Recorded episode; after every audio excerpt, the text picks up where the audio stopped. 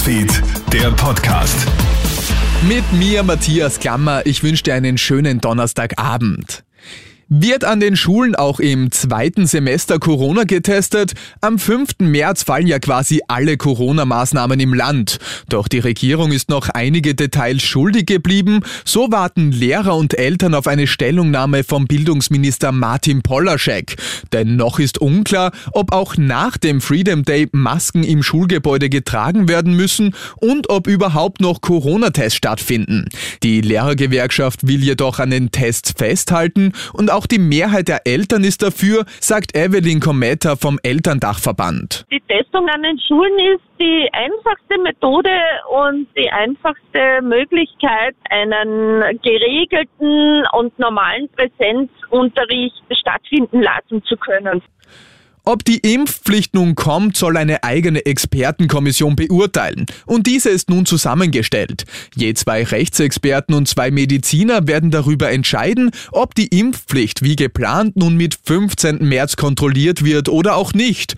Unterstützung bekommt die Kommission dabei durch die gesamtstaatliche Krisenkoordination GECKO. Bundeskanzler Karl Nehammer lobt in einer Aussendung das Team als hochqualifiziert. Auf Basis des Berichtes, der bis 8. März fertig sein soll, wird die Bundesregierung ihre weiteren Entscheidungen treffen.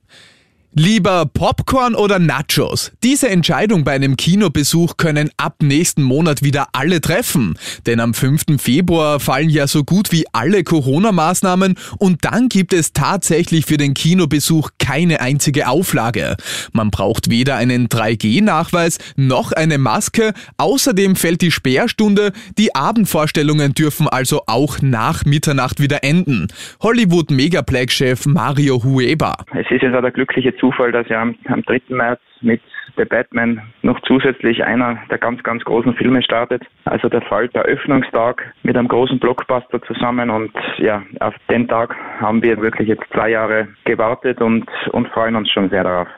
In Oberösterreich hat heute Vormittag starker Sturm mit Spitzengeschwindigkeiten bis zu 100 kmh zu einer Reihe von Stromausfällen geführt.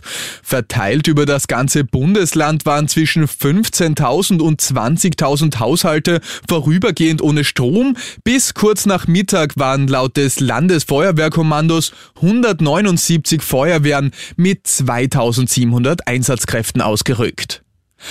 Und das war schon wieder mit den wichtigsten Infos bis jetzt. Den nächsten Podcast und das nächste Update gibt's dann wieder morgen früh. Schönen Abend dir.